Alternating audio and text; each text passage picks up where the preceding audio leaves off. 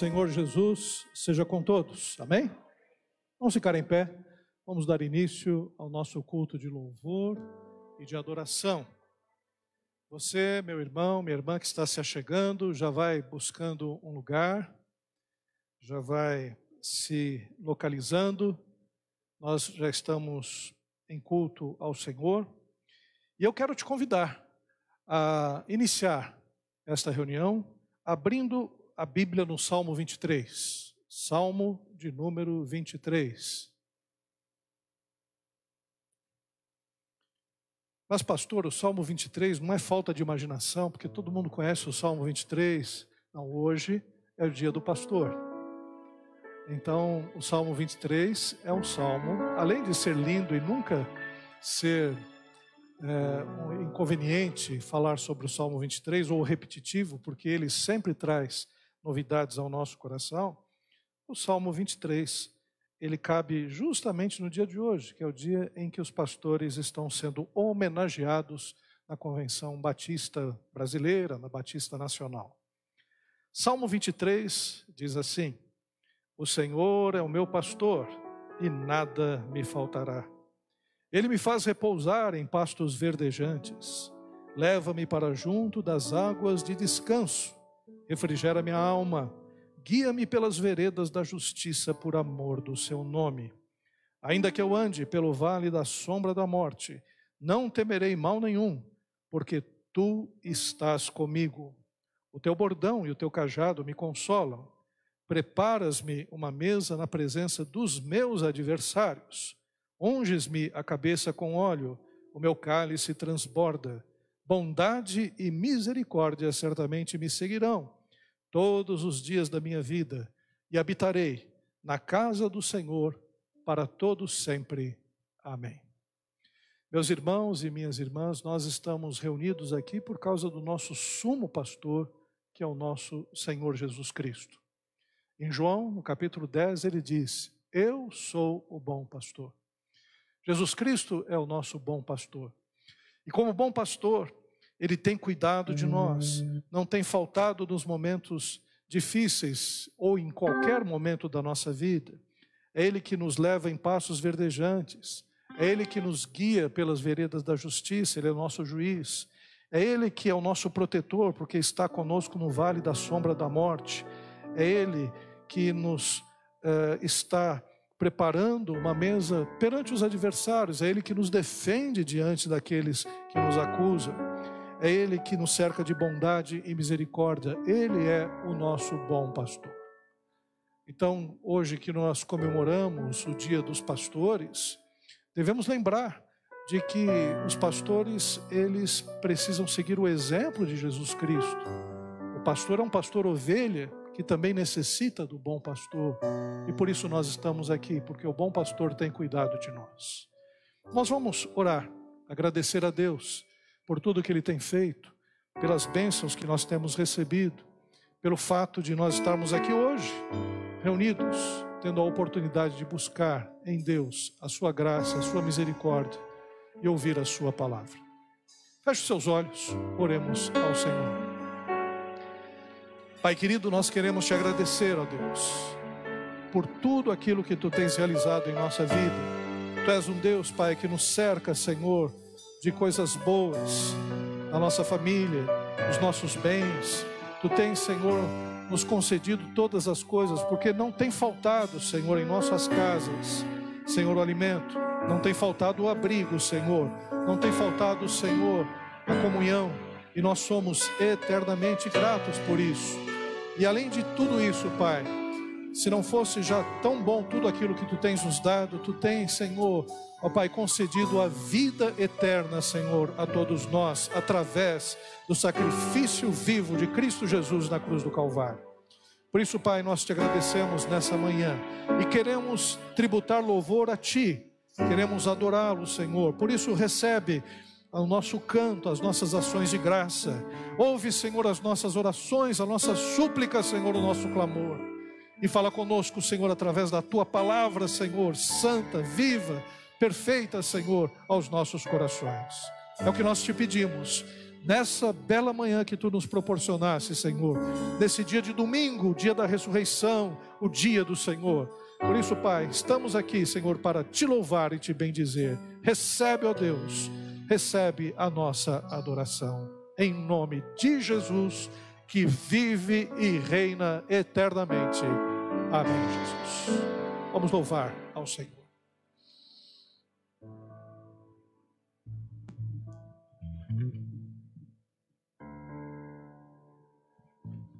Graça e paz, irmãos. Amém. Você está com frio? Dizem que hoje até terça-feira vão ser os dias mais frios aqui do nosso inverno, né? Mas isso não nos impede, não nos impediu hoje de estarmos aqui na casa do Senhor, na igreja de Cristo, para nós estarmos adorando e louvando o nome do Senhor. E eu queria fazer um convite a você. No momento dos louvores, louve ao Senhor com todo o teu coração. No momento das orações, ore com todo o fervor da tua alma.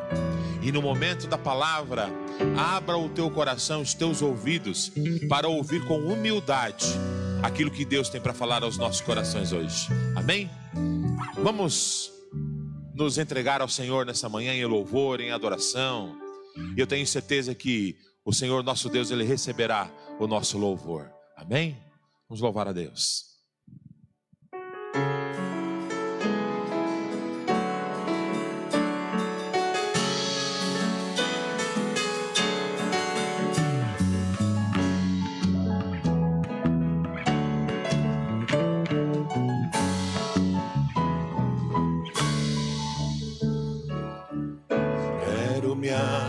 Apresentar a ti, ó Deus, te ofertar em louvor e entregar e derramar os teus canos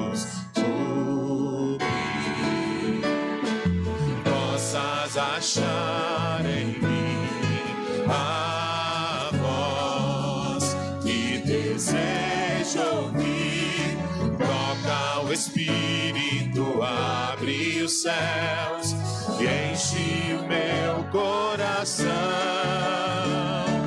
Ser reconhecido, marcado por transformação, aprovado pelo fogo, habilitado pela unção. Sabe todos os meus dias, e pra vida e para a morte eu vou andar com Deus.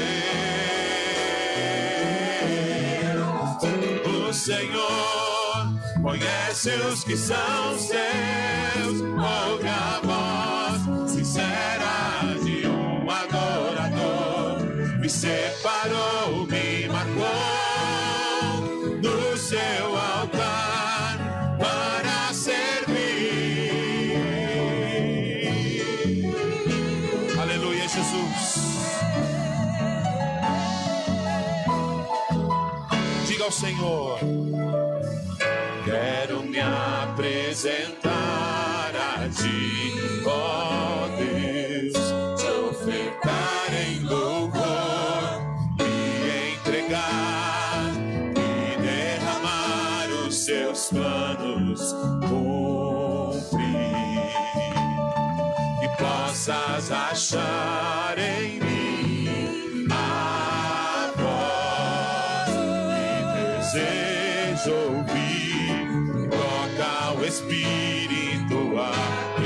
céus e enche o meu coração. Ser reconhecido, marcado por transformação, aprovado pelo fogo, habilitado pela unção. Sabe todos os meus dias, e pra vida e para a morte eu vou andar com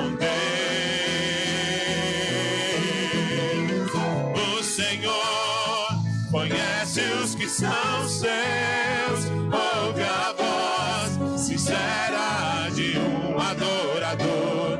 Me separou, me marcou no seu altar para servir.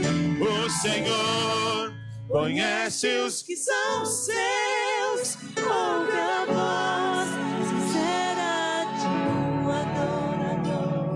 me separou, me marcou no seu altar para servir o Senhor. Conhece os que são seus,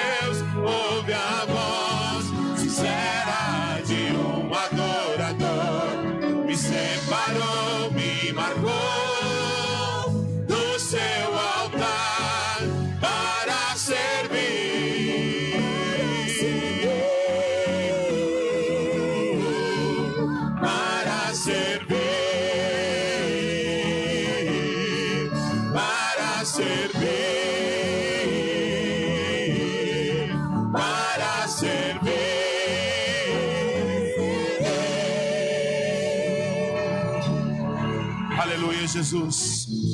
Estamos aqui para te servir, Senhor. Estamos aqui, Jesus. Aleluias. Bendito és tu, Senhor. Bendito é teu nome. Glória a Deus.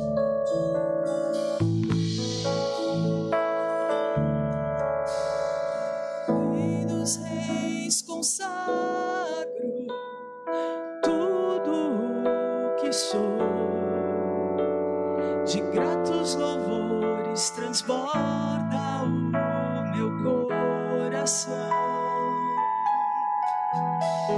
A minha vida eu entrego nas tuas mãos, meu Senhor.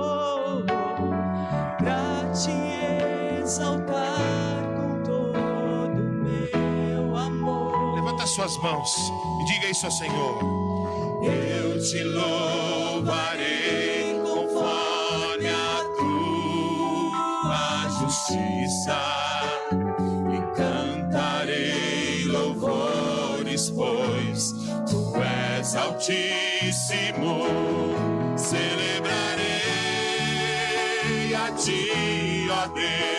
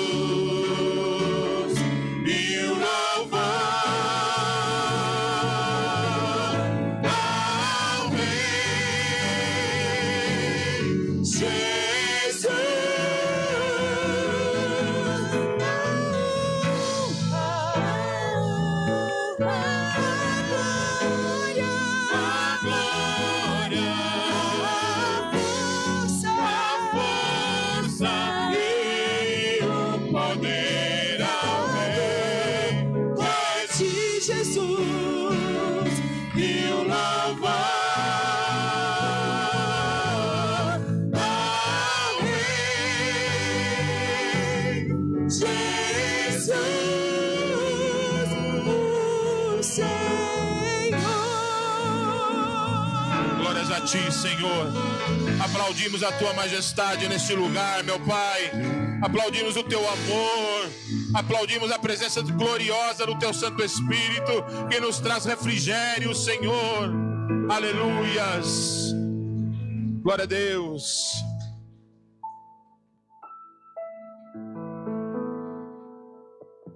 Glória a Deus. Os irmãos podem se assentar. Meus queridos irmãos e irmãs, o governo do estado e a prefeitura também estão recomendando o uso de máscaras em lugares fechados. É uma recomendação. Você fica na sua liberdade, né, mas se você se sentir inseguro, está aumentando um pouco o número de infecções, você quiser, né, você use então a máscara. Eu vou usar. É, às vezes eu me esqueço também. A gente se habitua depois perde o costume. É, a gente está numa situação muito difícil também. Mas, é, se você desejar, é uma recomendação, então, do Estado para a gente se proteger um pouco mais. Eu gostaria de, nesse momento, fazer uma oração, pedir ao pastor Xavier que venha aqui à frente. Nós vamos orar nesse momento por aqueles irmãos e irmãs que estão enfermos Quero pedir oração pela Daisy, né, para que Deus a abençoe. Ela está na lista de transplante de fígado. E algumas pessoas perguntam, pastor, mas como é isso? É, transplante estando na lista, né, o transplante virá nos próximos meses. E tendo o transplante, a vida normal, qualidade de vida excelente.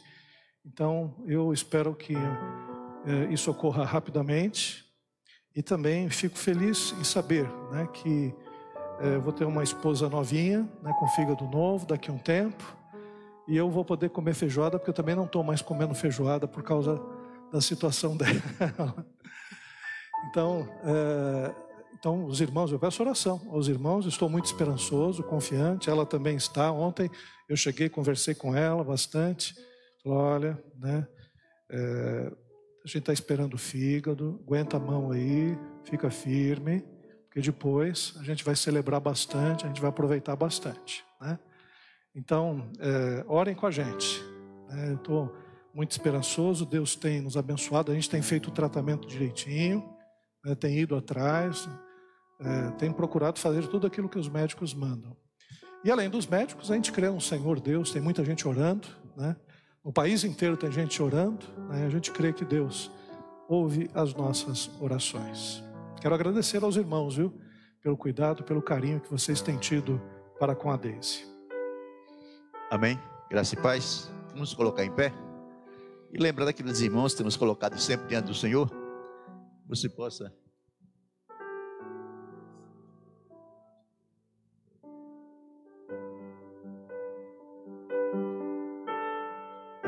Orar pela Cíntia, que está, não está bem de saúde também. Pela Vitória, que está com Covid. Então, a Covid está aí, né?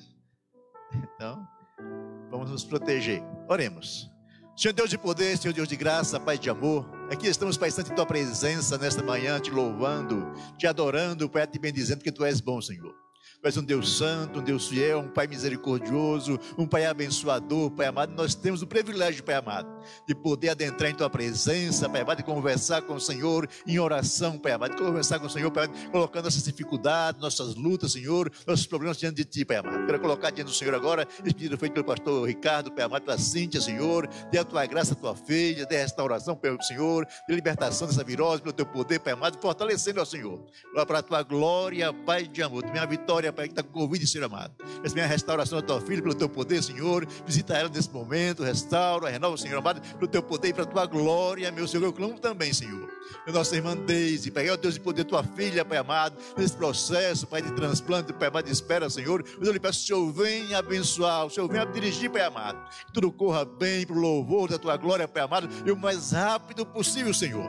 Tu tem o controle de todas as coisas, Pai, nós sabemos disso, Pai amado, Tu sabes o momento certo, Senhor, que vai acontecer, Senhor, mas nós pedimos, Pai amado, que o Senhor possa, se possível, Senhor amado, antecipar esse momento, Pai amado, que ele venha o mais rápido possível, Senhor. Que tua filha seja por ti abençoada, restaurada, renovada, Senhor, o louvor da tua glória, meu Senhor amado. Eu suplicar também para nossa irmã Thalita, que está também, Pai amado, ó Deus de poder, de tratamento, Pai, para, para uma cirurgia por esses dias, Pai Santo, eu lhe peço a tua graça, a tua bênção, que haja, meu Senhor amado, sobre a tua filha, a tua bênção, Senhor, que haja sobre ela o teu agir, Pai amado, para que os médicos possam fazer um bom trabalho, Senhor, que possa se liberta, Pai amado, desse mal que está sobre ela, Pai. Eu lhe peço, arranca pelo teu poder em nome de Jesus. Eu também, Simão Ribeiro, Pai amado, de tua graça, Ana Cristino, Assis, Pai, tem um problema, Senhor amado. Nossa irmã Alessandra também precisa da tua bênção, da tua graça. A tia Vilma precisa também do teu cuidado, Pai amado. Está com problema, Pai amado, do fígado, do rim, Pai amado. Está com problema também no coração, Senhor amado. Oh, Pai de poder, de tua bênção, Senhor, também na cabeça, Senhor. Lhe peço, dê misericórdia, Pai amado. Deus está a cabeça dela, arranca pelo teu poder, tira, meu Senhor amado,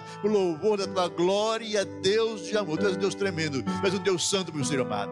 Eu coloco também o nosso irmão Cid diante do Senhor, abençoa o Cid, Pai amado, com cura, com restauração, com libertação, Senhor amado. Tu és teu filho, Pai amado, abençoando, Senhor amado, e cada irmão que está enfermo no nosso meio também dê tua bênção, Pai amado. Eu que estão em casa também com nossa irmã Geni, nossa irmã Antônia, Pai amado, Martinha, Pai amado. E a justiça que aqui está também, dê tua bênção também, dê a cura, Pai amado.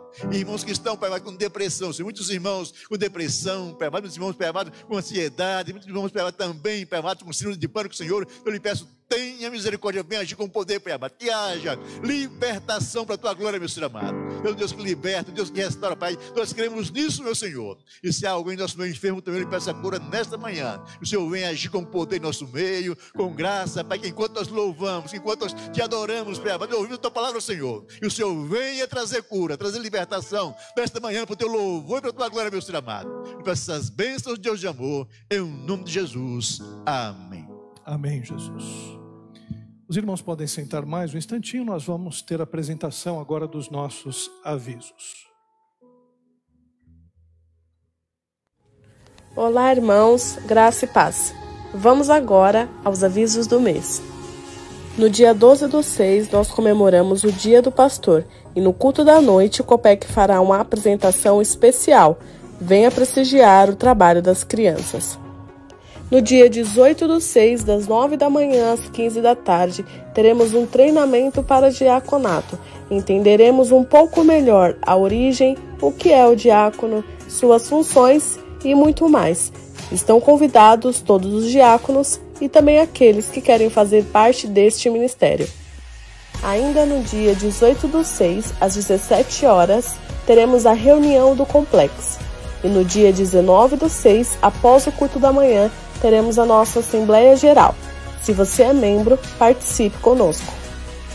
E está chegando o Almoço dos Namorados.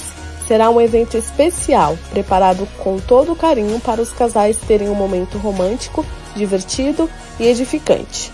Será dia 19 do 6, às 13 horas. O valor do investimento por casal é 120 reais. Para mais informações, procure a irmã Bianca. Ainda no dia 19 do 6, no culto da noite, teremos a apresentação de teatro do 5G, com o tema Filho Pródigo, o musical. Não perca! E nos dias 25 e 26 de junho, teremos o Congresso de Mulheres, com o tema Mulheres Fortes em Tempos Difíceis. Teremos quatro convidadas muito especiais. Esperamos todas as mulheres. Convide suas amigas e venha estar conosco nestes dois dias, onde temos certeza que Deus falará grandemente em nossos corações e também o agradeceremos por todo o bem que ele nos tem feito. Na terça-feira temos o culto de oração às 20 horas. Quarta-feira as mulheres se reúnem para oração às 15 horas. Quinta-feira temos o culto da palavra às 20 horas. Sábado, as mulheres se reúnem mais uma vez às 15h30 da tarde e às 19h30 temos a reunião dos jovens. E aos domingos, 9 horas da manhã, temos a EBD e o culto da família às 10 horas e às 18h30. E teremos uma nova classe de EBD, uma classe temática para o Ministério de Louvor. Temos a intenção de alcançar os vocacionados ao Ministério da Música e incentivar e formar novos integrantes para este ministério. Estaremos utilizando como tema inicial a revista da editora cristã evangélica que aborda o tema Teologia do Culto. A aula inicial será dia 10 de julho, a partir das 9 horas. E para ficar por dentro destes e dos demais eventos que temos, nos siga nas redes sociais. No Instagram e no Facebook estamos como IEBN Pauliceia. Siga também o Ministério de Jovens, Ministério 5G. E se você perdeu alguma pregação, ouça-as pelo Spotify, IEBN Pauliceia. Não se esqueça de se inscrever no nosso canal no YouTube e também de curtir os vídeos. Deus abençoe os irmãos e tenham um bom culto. Deus abençoe os irmãos e tenham um bom culto. Ricardo. As paz, meu nome é Tiago, eu vou fazer o filho mais velho no musical O Filho Pródigo, que iremos apresentar no próximo dia 19. E basicamente o meu personagem, né, o filho mais velho, ele sente inveja do filho mais novo, pois o filho mais novo ele perde sua herança e vai viver suas aventuras e quando ele volta o pai está sempre de braços abertos. Eu que sempre fui um filho dedicado, que sempre buscou trabalhar e honrar o pai, na verdade tinha um sentimento de servo mesmo sendo filho. Oi, oi, gente. Meu nome é Guilherme. Sou o pai no musical Filho Pródigo, que acontece agora dia 19 de junho. É, eu sou um pai amoroso, eu sou um pai paciente, sou um pai que está sempre de braços abertos aos seus filhos. Venham conferir, viu? Até mais. Olá, pessoal. Graça e paz. Meu nome é Marcos, eu sou filho pródigo na peça. E o musical vai ser dia 19 do 6. Se vocês estão curiosos, venham nos assistir.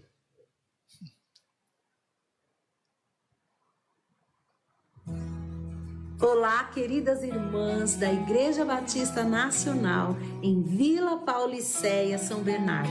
Graça e paz. Eu me chamo Célia Sou. Já cantei no grupo Fat Family, mas um dia o Senhor Jesus me resgatou e hoje eu louvo e adoro ao Senhor. Por isso eu estou aqui para te convidar a adorar o Senhor comigo no Congresso de Mulheres, que vai acontecer nos dias 25 e 26 de junho. Você não pode ficar de fora. Vem levantar a voz e dizer comigo: o tempo todo, em todo tempo, o Senhor é bom. Em todo tempo, tempo todo, o Senhor é bom. E nunca se esqueça que uma mulher rendida aos pés do Senhor é sinal de uma família consagrada no altar de Deus. Amém.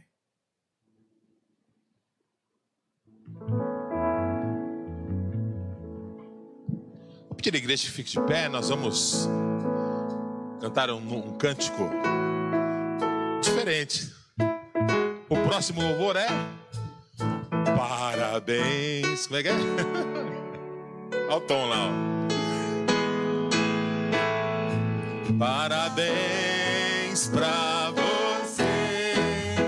Nesta nova vida, muitas felicidades. Muitos anos de...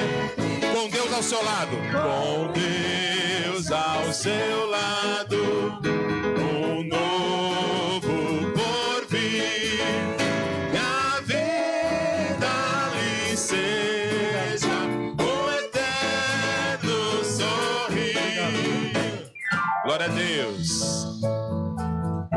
Pastor.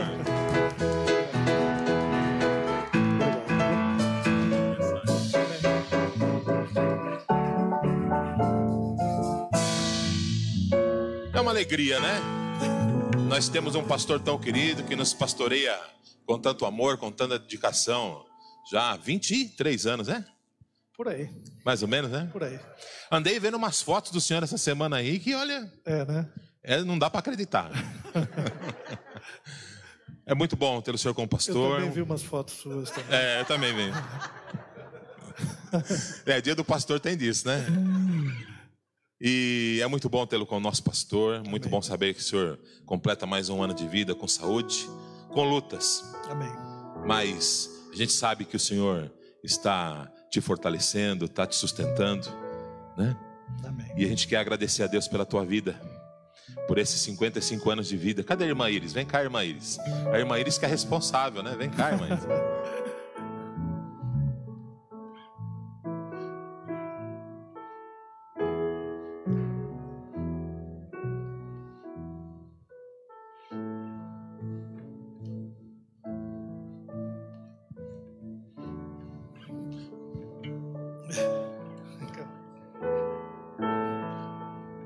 Graças a Deus. A irmã Iris que é responsável por essa benção aqui, né? Ela que instruiu, que educou, né? E é por isso que nós o temos aqui. E nós queremos agradecer a Deus pela vida do pastor Maurício, pela vida da família pastoral, que tem nos abençoado tanto ao longo de todos esses anos. Amém? Estenda suas mãos aqui à frente, Pai. Eu quero te agradecer pela vida do teu servo, que o Senhor tem conservado, tem fortalecido, tem instruído te agradecemos, ó Pai amado, como ovelhas aqui, a quem Ele tem cuidado.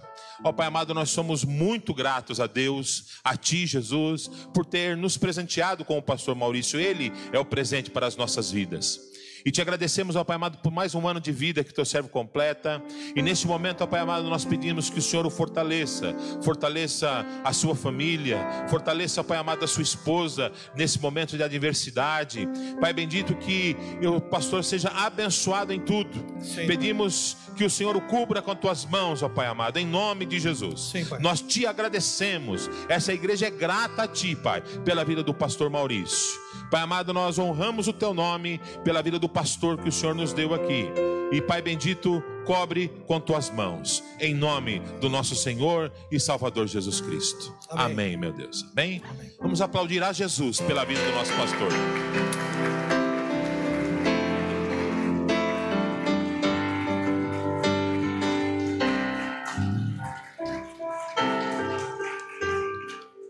Obrigado, né? pastor. Deus abençoe.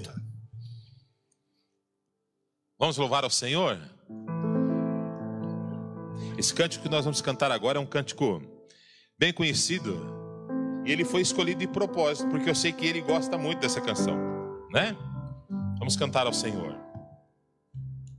É o cântico que diz: Fala Deus. Você conhece a letra dessa música? Canta comigo assim, ó. Fala Deus, fala Deus. Aleluias.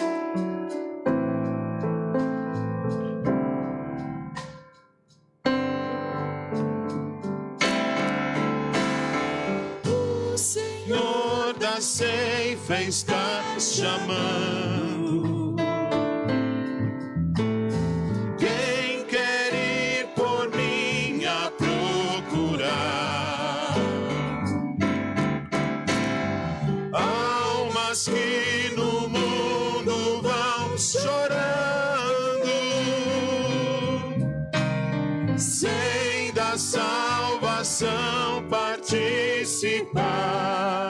Diga você. Fala Deus, fala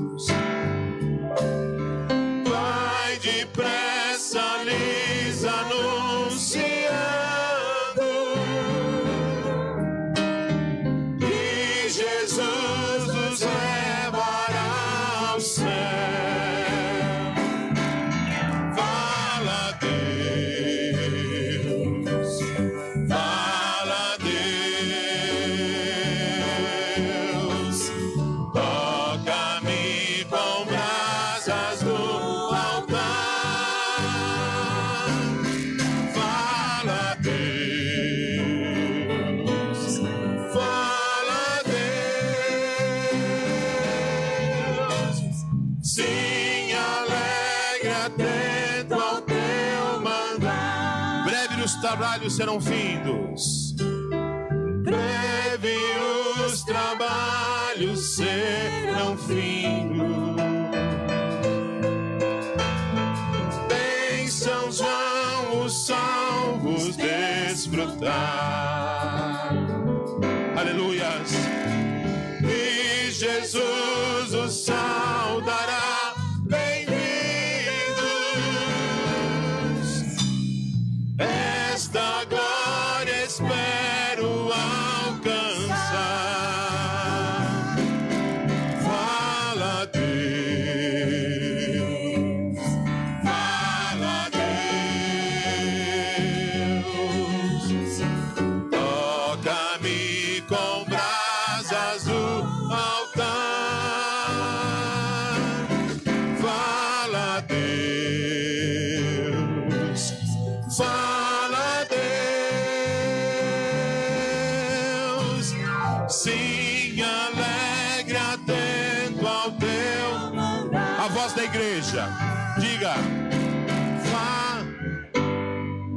Aleluias. Fala conosco, Senhor. Fá. Aleluia, Jesus. Toca-me com brasas do altar. Fala, Deus. Fala,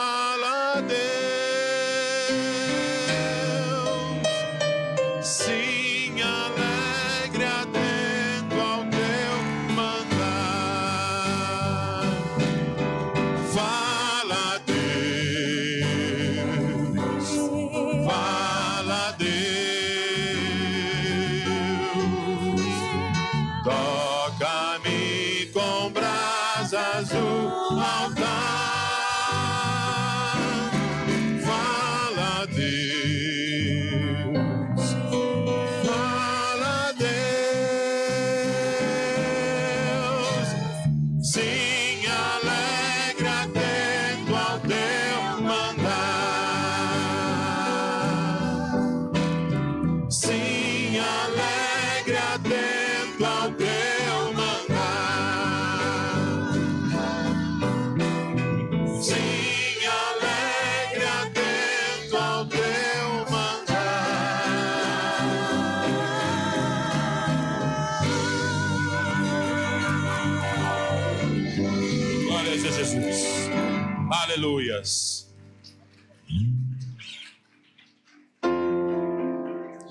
Essa última canção que vamos entoar agora no período do louvor, ela fala sobre a calmaria que a presença de Jesus traz aos nossos corações.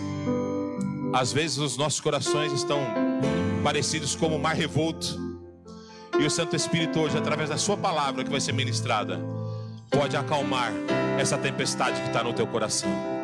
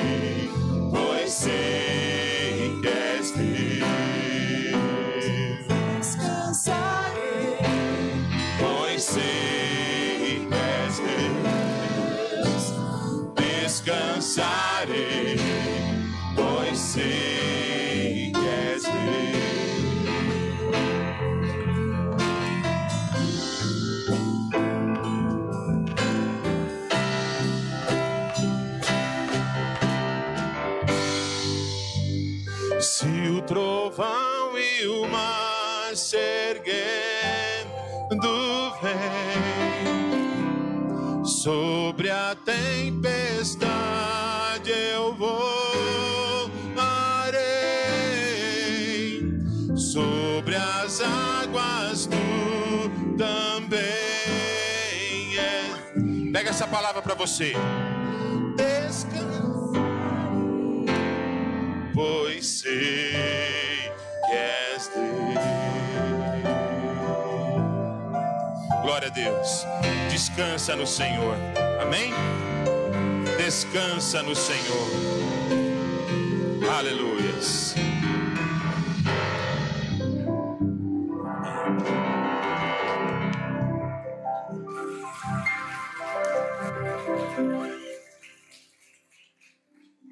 Os irmãos podem sentar um instante.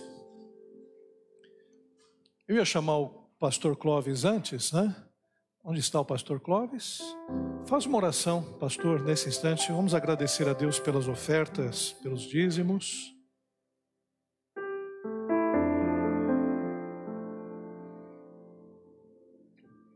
Eu não sei, aparecem algumas coisas aqui. Comprei um carro por 10 mil, dois meses depois vendi por ele por 15 mil. Quanto eu obtive de lucro? Eu não estou entendendo esse aviso aqui. Né? que foi? Ah, tá. Foi uma dinâmica dos jovens ontem, né? Então tá bom. Poxa, que estranho, né? Ah, tá. Ah, então tá bom, tá explicado. Pensei que tinha a ver com oferta, tudo, né? Eu já ia pedir para passar a salva novamente. Tesoureiro aqui, um aviso desse. A cestinha, onde é que é a pessoa que falou, hein? Irmão Diocleciano, vá até lá. Bem, amados, eu gostaria de fazer uma consideração rápida com vocês a respeito desse momento, né? É, em Provérbios, a Bíblia diz assim: honra ao Senhor com os teus bens, né? E com as primícias da tua renda, não é? Então, é, dizimar não é apenas uma obrigação do crente. Dizimar não é apenas um ato de colocar a mão no bolso ou fazer alguma coisa no teclado para que nós possamos transferir da nossa conta bancária para a conta bancária da igreja. Dizimar, antes de tudo, ele é acompanhado por três palavrinhas no meu entendimento e eu sei que você poderá acrescentar outras tantas: gratidão, fidelidade e adoração. Então eu sou grato a Deus pela vida que eu tenho. Eu sou grato a Deus pela saúde que eu tenho. Sou grato a Deus pela paz que eu tenho, pela família que eu tenho, pelo trabalho que eu tenho, pela igreja que eu faço parte.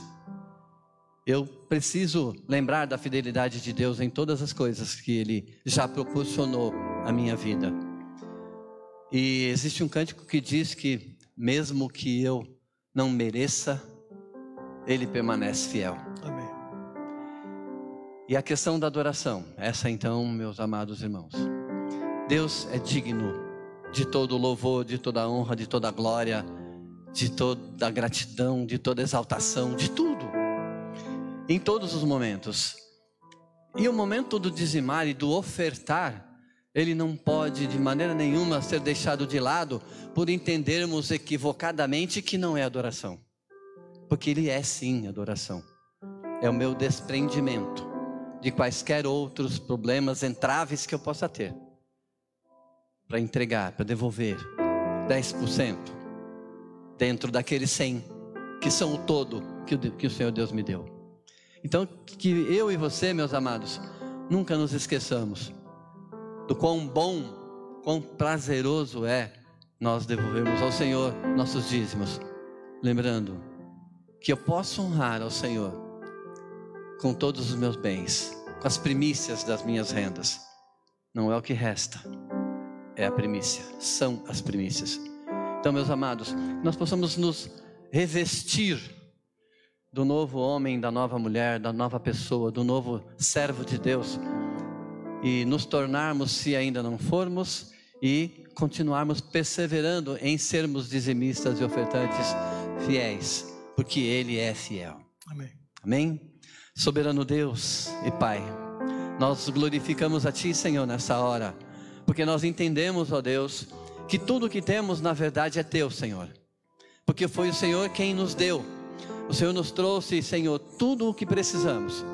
Muitas vezes, ó Deus, nós não entendemos alguns momentos da nossa vida, quando há adversidades, quando há um desemprego momentâneo, mas nós sabemos que em todos estes momentos o Senhor está conosco, Senhor. O Senhor supre as nossas necessidades. O Senhor nos abençoa todos os dias com a tua graça, com o teu amor, com a tua bondade, com a tua misericórdia, Senhor. Pai querido, nós agradecemos a ti pelas pessoas que hoje puderam ofertar e dizimar. Agradecemos a Ti, Senhor, porque o Senhor tem trabalhado esses corações de maneira, Senhor, que haja esse desprendimento. Pedimos a Ti, ó Deus, que continue abençoando, Pai, a toda a Tua igreja, que continue, Senhor, produzindo bênçãos sem medida, ó Deus, promoções no trabalho, ó Deus, colocações para aqueles que estão aí é, à disposição no mercado de trabalho. Pai querido, que haja bênção sem medida sendo derramada sobre a tua igreja. Amém. E que cada um de nós, Pai, possa devolver a Ti, possa Te adorar, possa ser fiel a Ti, possa ser grato a Ti por tudo isso que o Senhor faz por nós. Obrigado, Senhor, em nome de Jesus. Amém. Pastor. O nosso querido irmão Valdir, ele tem um aviso muito importante, né? Valdir, vem aqui à frente. Ele pediu né, um pouco a palavra.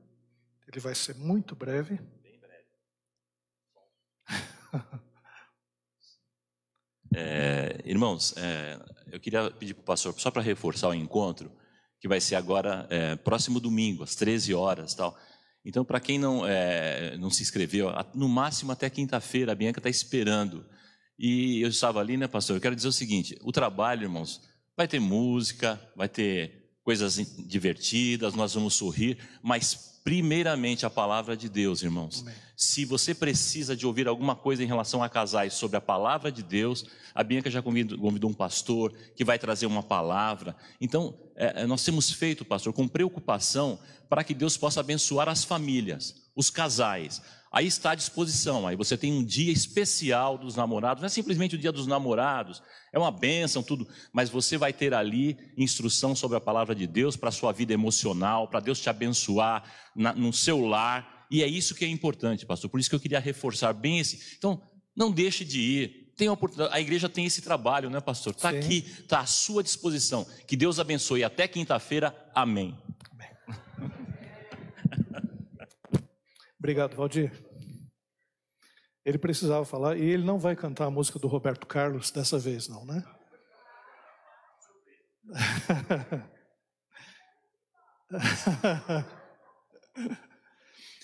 Lucas capítulo 2, versículo 41. Que benção hoje. Hoje é um dia completo cantaram parabéns. Eu fiz um dia 9 de junho aniversário. Hoje, é dia do pastor, ainda tem celebração à noite também. Então, hoje é um dia de festa. É, encontro de casais, dia dos namorados, né? Dia 12. Amanhã, né? Amanhã. Hoje. Pisei na bola, irmãos. Pensei que era amanhã. Que a Deise não esteja me assistindo agora. Lucas capítulo 2, versículo 41 em diante, diz assim: Ora, anualmente iam seus pais a Jerusalém para a festa da Páscoa. Quando ele atingiu os doze anos, subiram a Jerusalém segundo o costume da festa. Terminados os dias da festa, ao regressarem, permaneceu o menino Jesus em Jerusalém, sem que seus pais o soubessem. Pensando, porém, estar ele entre os companheiros de viagem, foram caminho de um dia e então passaram a procurá-lo entre os parentes e os conhecidos. E não os tendo encontrado, voltaram a Jerusalém à sua procura. Três dias depois, o acharam no templo, assentado no meio dos doutores, ouvindo-os e interrogando-os. E todos os que ouviam muito se admiravam da sua inteligência e das suas respostas. Logo que seus pais o viram, ficaram maravilhados. E sua mãe lhe disse: Filho, por que fizeste assim conosco? Teu pai e eu, aflitos, estamos à tua procura. E ele lhes respondeu: Por que me procuráveis? Não sabíeis que me cumpria estar na casa do meu pai? Não compreenderam, porém, as palavras que lhes dissera. E desceu com eles para Nazaré, e era-lhe submisso. Sua mãe, porém, guardava todas essas coisas no coração. E crescia Jesus em sabedoria, estatura e graça diante de Deus e dos homens. Pai querido, nós te agradecemos por toda essa festa, todas essas celebrações, tudo o que aconteceu nesse culto, Pai, as orações, os louvores, ó Pai, porque sabemos que de maneiras diferentes, Pai, tu tens alcançado o nosso coração, a nossa mente com a tua palavra, Senhor. E agora, Pai, que nós lemos a tua palavra, que o nosso coração, a nossa alma, todo o nosso ser esteja agora tão envolvido, Senhor, em retê-la no coração, que nós possamos, ó Pai, não somente aprender, mas possamos vivê-la e praticá-la. Faz isso, Senhor, na minha vida, na vida dos meus irmãos. É o que eu te peço, em nome de Jesus. Amém. Queridos irmãos e irmãs, nós vivemos numa sociedade em que o entretenimento nos cerca. São muitas informações, vivemos na época da informação e a nossa mente até está um pouco difusa. Antigamente parece que a gente se concentrava melhor. Eu estou com muitos problemas de concentração. Uh, antes eu pegava um livro e ficava ali tranquilamente, lendo, mergulhando no livro. Hoje parece que a gente até tem dificuldade de ler. Né? A gente está tão acostumado em ler textos pequenos, informações telegráficas, que a gente se distrai. E no, no, celular, que é um computador, nós temos um computador nas mãos. É, quando eu era criança, por exemplo, a gente sonhava em ter um transmissor que nem da Jornada nas Estrelas. Nós já temos hoje isso. Temos é, um, um celular em que a gente pode conversar com qualquer pessoa em qualquer lugar do mundo. Né? Isso é um avanço muito grande. São poucos anos em que isso aconteceu e o, o conhecimento está aumentando de uma forma em que nós não conseguimos acompanhar. O desenvolvimento e a tecnologia é, estão tão na frente e nós estamos tão atrás que a gente não consegue absorver as informações. Não consegue. Os aplicativos, por exemplo, que existem no celular, os programas, se a gente utilizasse tudo que está à nossa disposição, a gente não conseguiria né, se ajustar a esse mundo, a essa época em que nós vivemos. E existem muitos meios de distração, e por isso não é difícil perder o tempo com aquilo que é acessório. Então você está ali, de repente está se concentrando, é um texto que você precisa ler, vem uma mensagem, um videozinho de um gatinho. É, eu assisti um videozinho agora de um sujeito que parou na estrada para dar carona para um gatinho e apareceram 13 atrás. Né? né? E no videozinho aparecia escrito ali né, que os gatinhos enganaram né, um sujeito, e ele adotou os 13 gatinhos. Então a gente vê aquilo, sorri, aí depois pensa, Ué, mas o que eu estava lendo mesmo? o que, que eu estava estudando mesmo? Né? Então a gente ficou com um sentimento ali, aquela embevecido né, com os gatinhos. A Márcia, que tem não sei quantos gatos em casa, deve ter coleções desses vídeos, né, Márcia? E a gente fica, mas e aí? Né? O que, que eu estava pensando mesmo? A oração também tem sido um desafio, porque a gente vai orando e também se nós não colocarmos no canto o celular é, no silencioso, a nossa tentação é voltar ao celular. Então, o que nós podemos aprender nesse texto, com esse episódio, na vida de Jesus e sua família? Vamos nos aprofundar. Eu creio que existe uma mensagem muito atual desse momento em que Jesus se perde dos pais, em que Jesus Cristo está ali em Jerusalém e os pais, na verdade, perderam a Jesus? Vamos entender essa passagem. Primeiramente, a vida de Jesus, até os 30 anos, é envolta em mistério. Os evangelhos não cobrem todos os detalhes da vida de Jesus. Nós temos em Lucas apenas dois capítulos que falam do nascimento de Jesus, alguns eventos do nascimento, e Jesus aos 12 anos. E você vai perceber que no capítulo 3, pronto, Jesus já é com 30 anos, já está com 30 anos. Nos outros evangelhos, Marcos, por exemplo, nem fala da infância de Jesus, já fala do ministério, do início do ministério de Jesus. Mateus ainda fala um pouco do nascimento. É, João, ele fala no princípio era o verbo, o verbo estava com Deus, o verbo era Deus, e começa também já com uh, o ensino de Jesus. Então, o que nós podemos perceber? Os evangelhos não falam tudo acerca de Jesus. Quem de nós não gostaria de saber os detalhes de cada etapa do desenvolvimento de Jesus, até chegar o momento derradeiro da morte da cruz e também a sua ressurreição? Todos nós gostaríamos. Jesus com 20 anos, 18, 15. Mas precisamos entender que os evangelhos foram escritos justamente não apenas para falar da vida de Jesus, mas o Evangelho é a mensagem de salvação. Quer dizer, até na própria vida de Jesus, é, Jesus permitiu que os evangelistas escrevessem aquilo que fosse essencial para a salvação. A Bíblia é um maravilhoso livro. A Bíblia de Gênesis Apocalipse nos revela muitas questões relacionadas à humanidade, à ciência, eh, a, também a características da história, da geografia, da arqueologia. Mas a Bíblia não é um, um livro que fala sobre tudo. A Bíblia não fala sobre a física, não fala sobre os dinossauros, não fala sobre se existem seres de outros planetas. A, a, Bíblia não diz isso. A Bíblia não nos ensina a forma da penicilina uh, ou dos medicamentos. Não. A Bíblia ela foi feita com objetivo. Aliás, o objetivo está lá em Timóteo. É, as Sagradas Escrituras nos fazem sábios para a salvação em Cristo Jesus. Então o evangelho é direto. O evangelho ele trabalha naquilo que é essencial para o homem. Sabe por quê? Porque um dia nós saberemos tudo.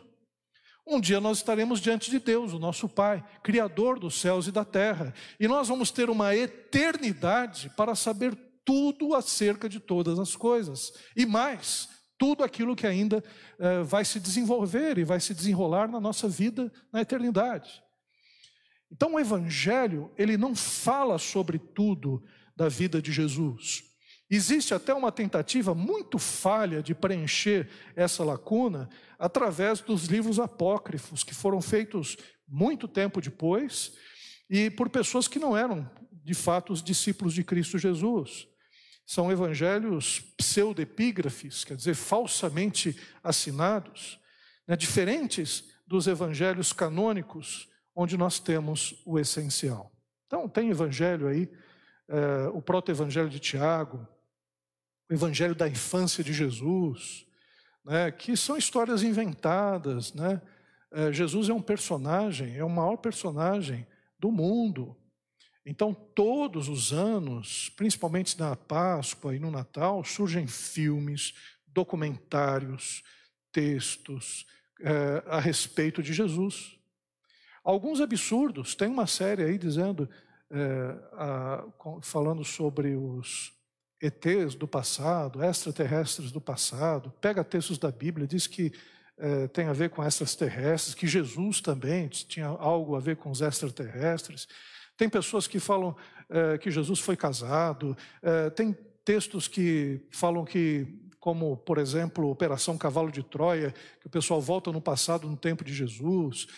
Tem o Código da Vinci, que fala que Jesus foi casado com Maria Madalena, e tantos outros textos que são escritos por aí. Textos apócrifos, textos que é, trazem uma imaginação, uma criação acerca de Jesus. Agora, os evangelhos, os evangelhos que são confiáveis, foram provados nesses mais de dois mil anos de história, têm falado ao nosso coração, foram inspirados pelo Espírito Santo de Deus, trabalha, trabalham justamente o essencial. O que nós precisamos. Um dia eu estava conversando com um rapaz sobre a Bíblia e ele começou, mas e os dinossauros? É, e eu respondi alguma coisa que eu sabia da ciência, porque Deus também utiliza a ciência. Aí perguntou sobre os UFOs. Aí falei sobre os UFOs. Aí a conversa estava se prolongando demais e saindo da esfera daquilo que era necessário para aquele rapaz. Até que eu voltei e disse: Olha, eu quero dizer uma coisa. Isso tudo são informações interessantes e importantes, mas o Evangelho e a Bíblia veio para resolver um problema do homem, que é justamente aquilo que o apóstolo Paulo diz: o bem que eu quero fazer eu não consigo fazer, e o mal que eh, eu não quero fazer está sempre diante de mim. Miserável homem que sou. E eu quero dizer que você necessita de conhecer a Deus. Ele parou. Que essa é a questão principal da existência humana. Nós precisamos de Jesus. Agora, esse é o contexto né, que nós podemos perceber. Agora, entrando nessa mensagem e nesse, nesses versículos que nós acabamos de ler. Primeiramente, uh, Jesus em Jerusalém, nesse momento separado de Maria e José, lembra daquele filme Esqueceram de Mim, né?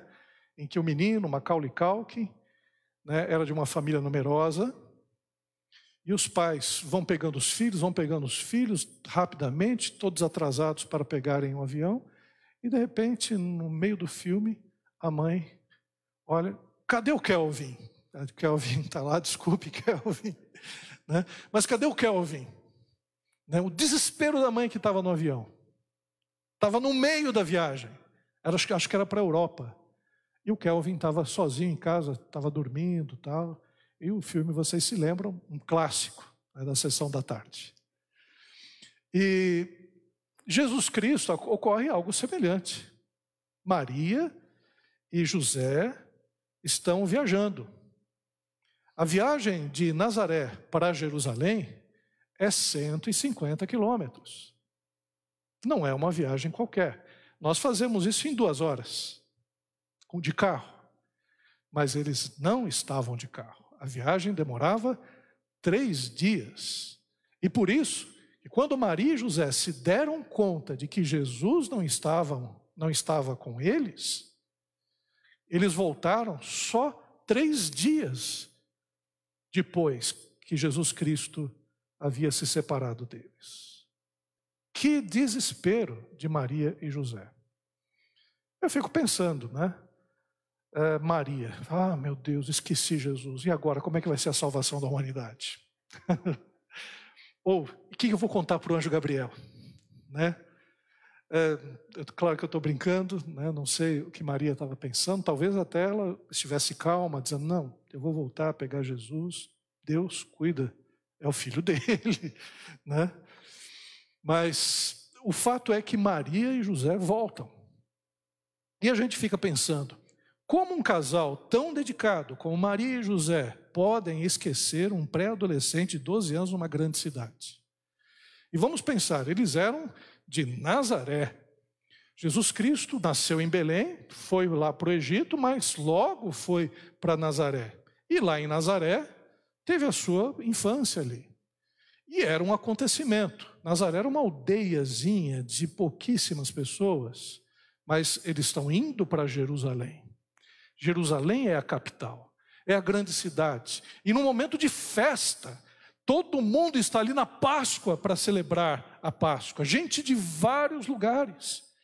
E claro, sempre que existe uma aglomeração humana, por melhor que seja a festa, e até com objetivos religiosos, é uma cidade grande com pessoas perigosas. Né, com os romanos que estão ali né, dominando a cidade, não tem muito respeito pelos judeus, por pessoas de outros lugares também. Né? E claro, Jesus, aos 12 anos, estava sozinho numa cidade que não era uma cidade conhecida por ele. Né? Não era uma cidade em que ele tinha é, o conhecimento de todos os seus parentes e amigos. Era uma cidade diferente. Então, Maria e José estavam evidentemente preocupados. Vocês, pais, mães, sabem disso. Quem aqui já perdeu o seu filho por alguns momentos? Eu me perdi um pouquinho só no supermercado. Daí já foi o suficiente para que eu ficasse desesperado, era pequeno. Fui lá, meu pai, minha mãe estavam fazendo a compra e eu estava ali na coluna dos brinquedos, olhando né, os brinquedos. E aí me perdi dos pais por algum momento. Aí eu olhei assim no canto, não achei. Fui no outro canto, não achei. Aí o coração começou a acelerar. Aí fui correndo para um lado e para o outro. Não achava meu pai. De repente, meus, meus pais. Aí, de repente, eu vi minha mãe também correndo, olhando assustada. E eu olhei para ela e aquele alívio no coração. Encontrei minha mãe. Né? E na praia. Praia é um lugar bom para se perder. Ou lugar bom para se perder. E, nesse caso, os pais estavam preocupados. Agora, pastor, me explica como é que Maria e José vão perder justamente Jesus. Como é que eles vão perder justamente Jesus? Normalmente, nas peregrinações que se faziam naquela época, haviam duas colunas. Uma coluna que eram das mulheres, que ficavam com as crianças, e a outra coluna dos homens, que também ficavam com os adolescentes e ficavam com as crianças. Então Maria estava na coluna das mulheres, pensou: Jesus está com José. E José, na coluna dos homens, pensou: Jesus está com a Maria. E foram caminhando, cantando os cânticos dos degraus que nós vemos nos Salmos, né, alegres, é o momento, está todo mundo. Vamos lembrar que a família de Jesus eh, já devia ter novos elementos. Tiago já devia ter nascido, Judas, Simeão, as irmãs de Jesus também. Então Maria estava ali cuidando dos filhos, José também. Havia uns outros parentes também cuidando dos primos que estavam por ali. Então, todo mundo estava seguindo, achando que estava tudo tranquilo. E Jesus devia ser um menino que não dava problemas. Ah, Jesus ah, Jesus está tá aqui, deve estar com José, tal, tranquilo. Até que eles se deram conta. Maria pensou que Jesus estava com José e esse, por sua vez, o contrário. Mas, queridos irmãos e irmãs, a gente pode pensar também que o fato de Jesus Cristo dar um perdido em Maria e José era coisa de adolescente. Ah, adolescente, de vez em quando, faz uma dessas. Né? Maria, como toda mãe preocupada e brava, questionou o seu filho adolescente por não acompanhá-los. Ela chegou, Jesus, né? O que você está fazendo aqui? Né? Olha o que o texto nos mostra, como é que Maria se refere a Jesus no final. Ela diz: é, Filho, por que fizeste assim conosco? Teu pai e eu aflitos estamos à tua procura. Maria chega e fala para Jesus: Você sumiu? Por que, que você fez isso? Um misto de emoções, culpa, né, porque evidentemente Maria se sentia culpada por deixar o filho. Também culpou a Jesus por ele não ter acompanhado os dois. E alívio ao mesmo tempo, porque quando a gente encontra a criança perdida, é uma festa, principalmente hoje, né, que nós vemos também tantas crianças que se perdem nas situações mais variadas. Agora, deixando essas questões relacionadas a pai, mãe, filho, adolescente ou pré-adolescente, também nós perdemos Jesus em alguns momentos da nossa caminhada. Aqui a gente precisa pensar. Maria e José, eles estavam também distraídos. Nós também nos distraímos na vida e perdemos Jesus de vista. E o interessante é que Jesus chegou e disse para Maria e José: Por que, que vocês estão preocupados? Onde eu estaria? Eu estou aqui, cuidando dos negócios do meu pai. Onde Jesus estava? No templo. É uma analogia muito interessante que a gente pode dizer: onde encontrar Jesus? Por que, que eles estavam tão preocupados? Porque na nossa vida também, por causa dos afazeres, das dificuldades, a gente deixa Jesus no, no canto. A gente caminha e deixa Jesus para trás. A gente começa a resolver os nossos problemas sem os valores do reino de Deus e sem a presença do Espírito Santo de Jesus nos orientando. Jesus ficou para trás. E a gente está aqui resolvendo, é, resolvendo os nossos relacionamentos, os nossos negócios, o trabalho, o estudo, fazendo as nossas decisões, e Jesus já não está com a gente em nada disso. Uma coisa que nós é, podemos ver aqui nesse texto: Jesus, ele não está apenas preocupado em seguir todas as nossas vontades e preocupações. Tem uma hora que Jesus não está com a gente. Claro que, figuradamente, é no sentido de que, claro que Jesus está conosco todos os dias da nossa vida, mas Jesus não está nos acompanhando na nossa decisão. Jesus não está, ah, não está avalizando aquilo que nós estamos escolhendo. Jesus já não está no negócio que nós estamos realizando. Ele não está. Nós estamos tomando a direção por nós mesmos. Nós estamos seguindo o caminho. E às vezes a gente pensa que Jesus está com a gente. Às vezes a gente acha que Jesus está seguindo junto. E não está. Isso ocorre justamente porque Jesus, ele não está apenas preocupado em seguir todas as nossas vontades e preocupações.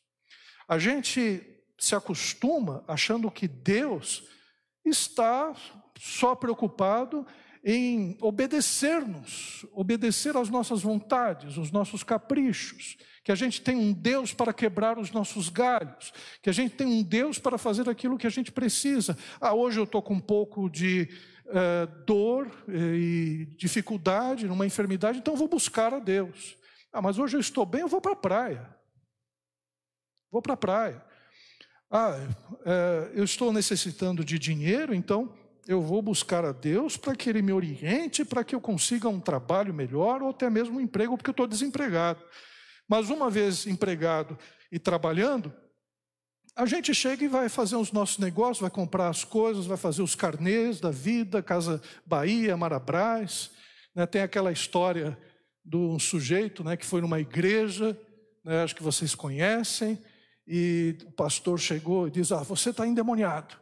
Aí começou tal, sai, sai, desaloja, desaloja, desaloja. Ele diz: Casas Bahia, Marabras, né, Pernambucanas. Quer dizer, já tinha tanto carnê na vida dele que ele já não aguentava mais. Desaloja. Né? Então tem muito crente que precisa desalojar. precisa de um, uma libertação. Né? Mas a gente vai e compra e faz, e faz os negócios. Jesus já não está nesse, nesse negócio. Não está nesse negócio, porque a gente tem uma visão de cristianismo que é muito complicada, irmãos. A gente tem uma visão de cristianismo consumista. A gente acha que Deus tem a obrigação de fazer tudo o que a gente quer. A vida cristã não é uma vida cristã em que a gente entrega as coisas pela metade. O grande problema é que o cristianismo ocidental, dos nossos dias, é aquele que a gente entrega algumas coisas para Deus. A gente entrega aspectos da nossa vida.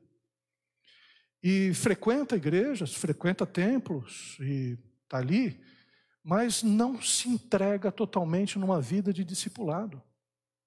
Porque Jesus, no Evangelho, ele disse muito claramente que ele entregaria uma vida para nós que seria uma vida de abundância, uma vida produtiva, uma vida abençoada, que nós faríamos coisas maiores do que aquele fez, que nós eh, teríamos uma série de bênçãos por sermos cidadãos do reino de Deus.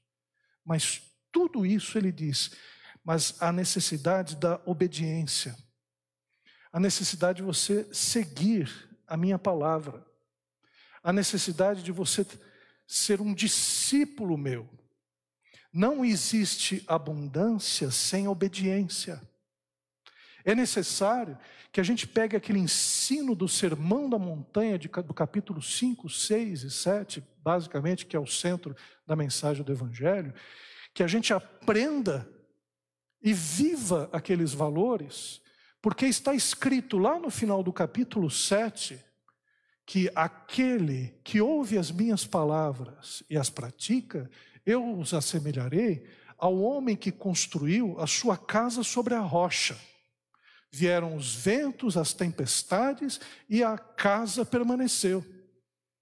Mas aquele que ouve e não pratica é como o homem que fez a sua casa sobre a areia. Viram as tempestades, os ventos, a enxurrada e a casa vai ruir. Então, a gente quer um evangelho que é um evangelho sem o preço do discipulado. E é interessante porque é uma loucura muitas vezes o que a gente pensa. A gente acha que é melhor a gente seguir um evangelho segundo a nossa vontade. Que assim a gente está sendo feliz e não está.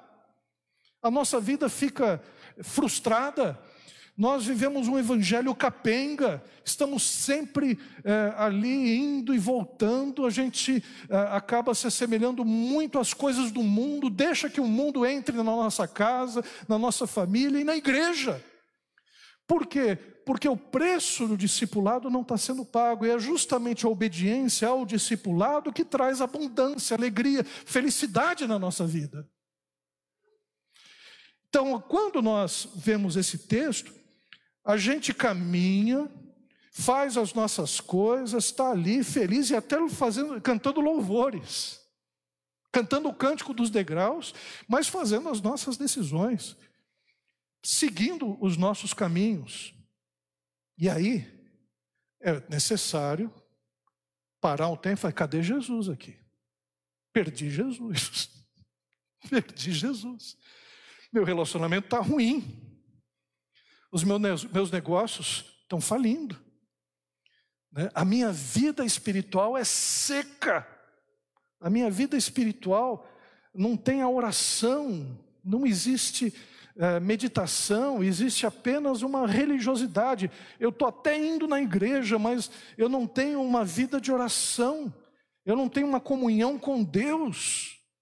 Eu sou um, fariseu, um fariseuzinho que estou indo na igreja, mas não estou tendo comunhão com Deus, comunhão com os meus irmãos, alegria de servir, alegria de evangelizar, alegria de falar de Cristo para as pessoas, de viver o evangelho de Cristo Jesus e o seu discipulado em toda a plenitude. Eu não sou assim. Perdi Jesus. Perdi Jesus no meio do caminho.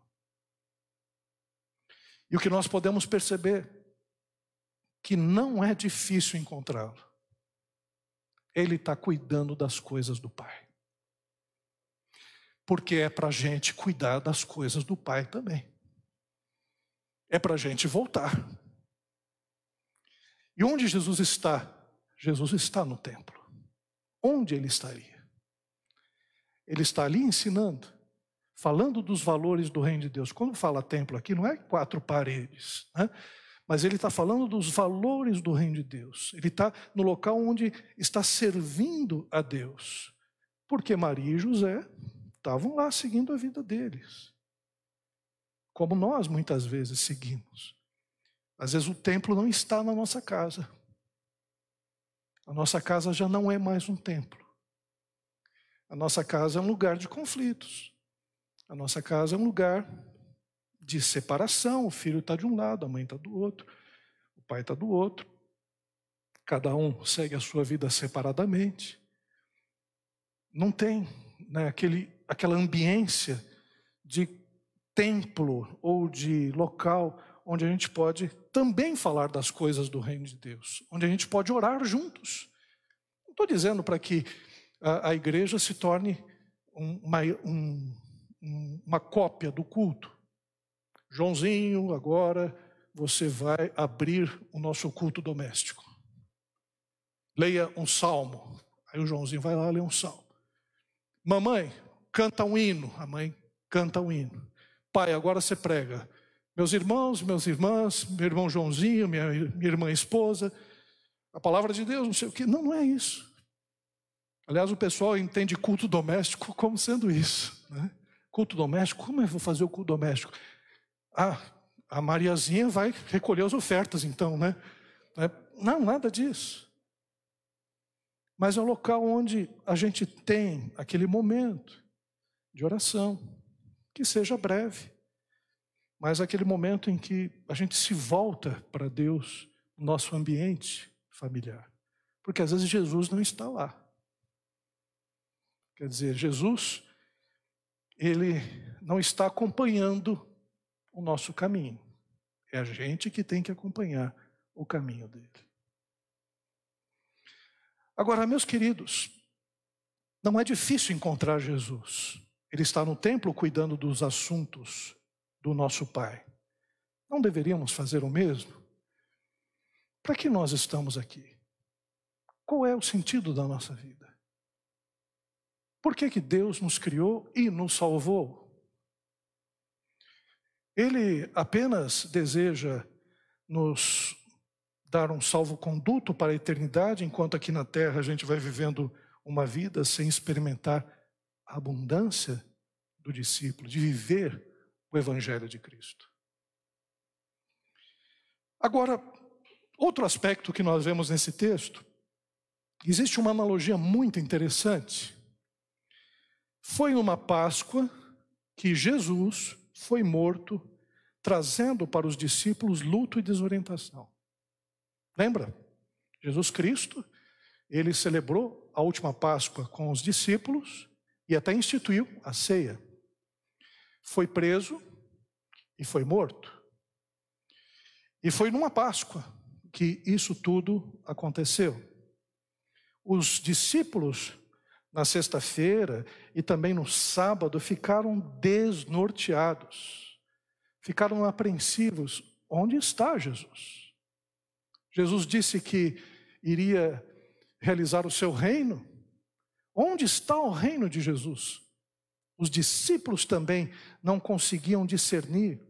Os discípulos, por exemplo, em Emaús, estavam dizendo: Olha, mas é, quando Jesus se aproximou, estava perto deles, eles disseram: Só tu não sabes o que aconteceu nesses últimos dias? Eles falando para Jesus ressurreto. E Jesus perguntou: Quais? De Jesus, homem cheio de poder e de, de obras, é, que foi morto pelos principais dos judeus é, e que é, foi, foi morto agora na Páscoa. O senhor não sabe disso. E Jesus Cristo foi explicando para eles, mas não era para ele ser morto. Né? E eles disseram, é que Jesus até disse que ressuscitaria, e algumas mulheres disseram que ele já havia ressuscitado, tal. Aí, ao final, eles perceberam que Jesus estava com eles. Então, uma coisa interessante, e aqui uma analogia que serve para a vida da gente: tem momentos em que a gente também parece que Jesus Cristo morreu, que Jesus Cristo não está presente, que as coisas estão todas desorganizadas, e isso faz parte da nossa vida também, porque a desorientação faz parte da vida da gente, a gente fica desorientado algumas vezes. Mas o que nós podemos perceber? Ao terceiro dia, Jesus ressuscitou.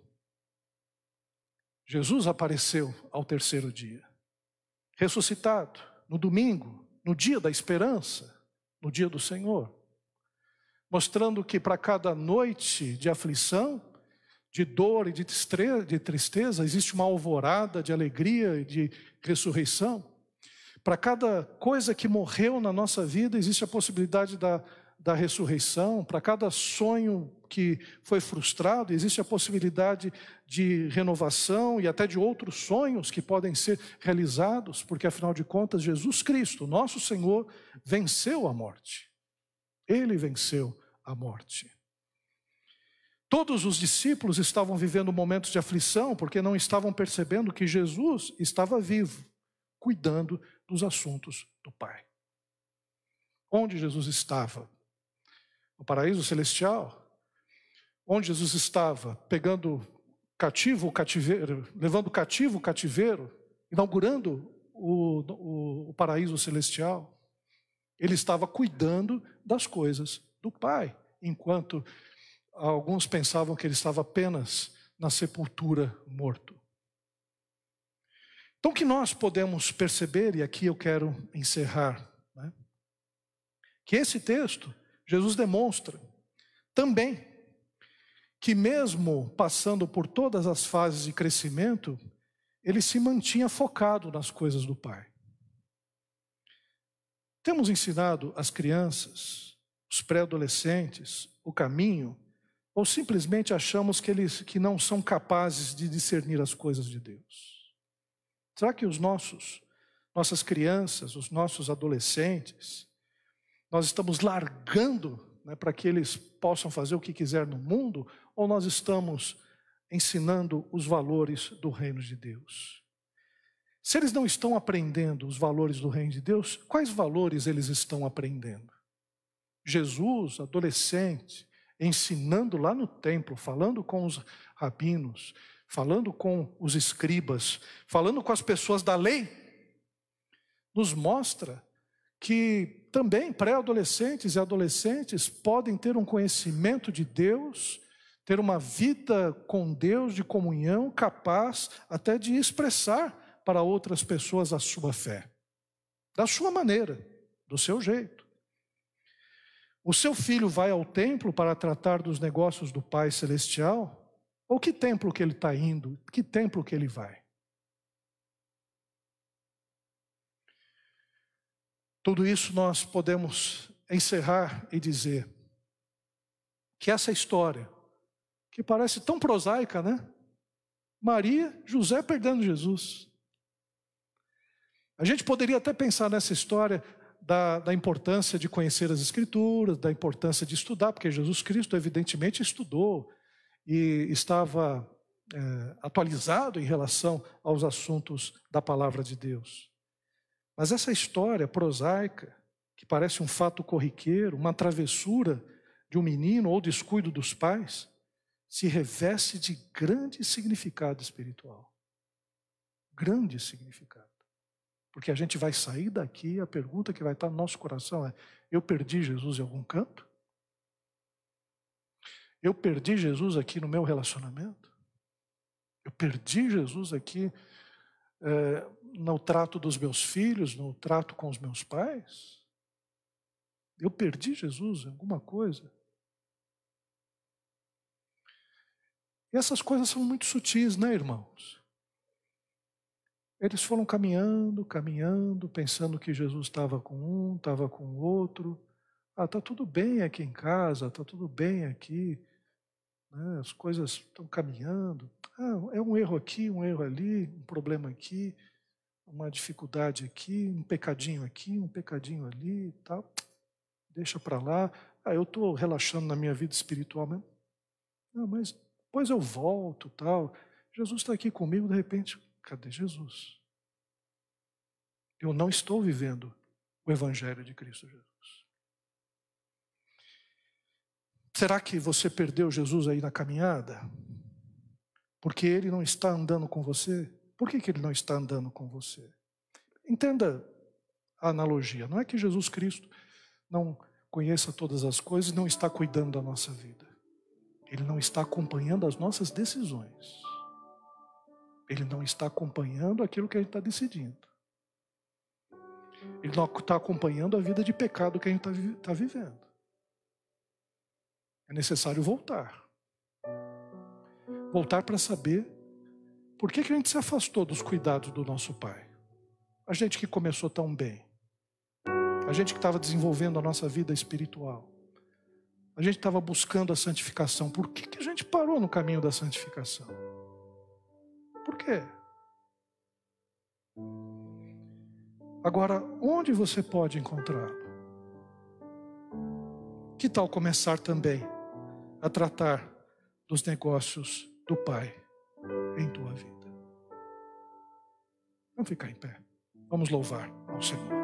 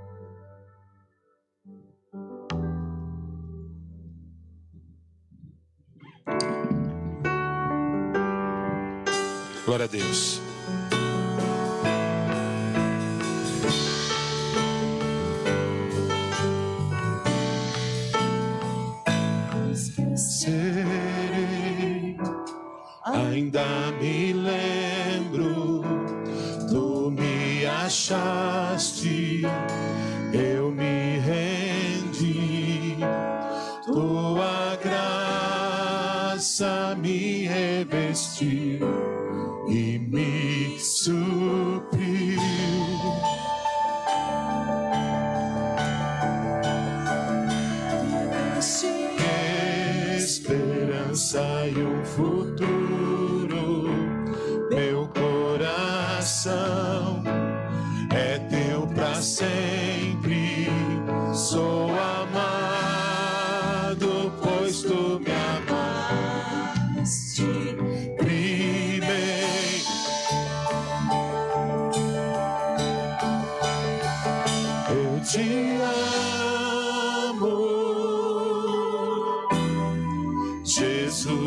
te amo.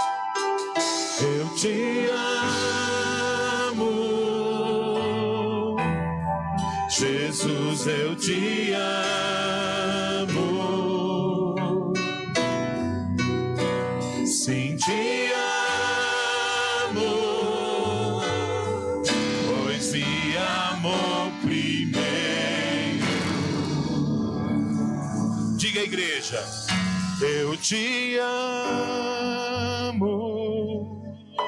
Diga, Jesus, isso. Jesus, eu te amo.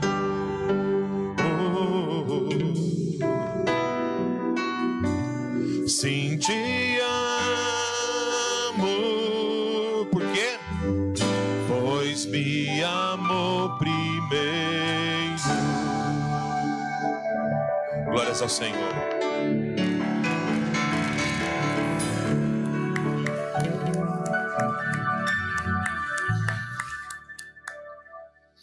Onde está Jesus?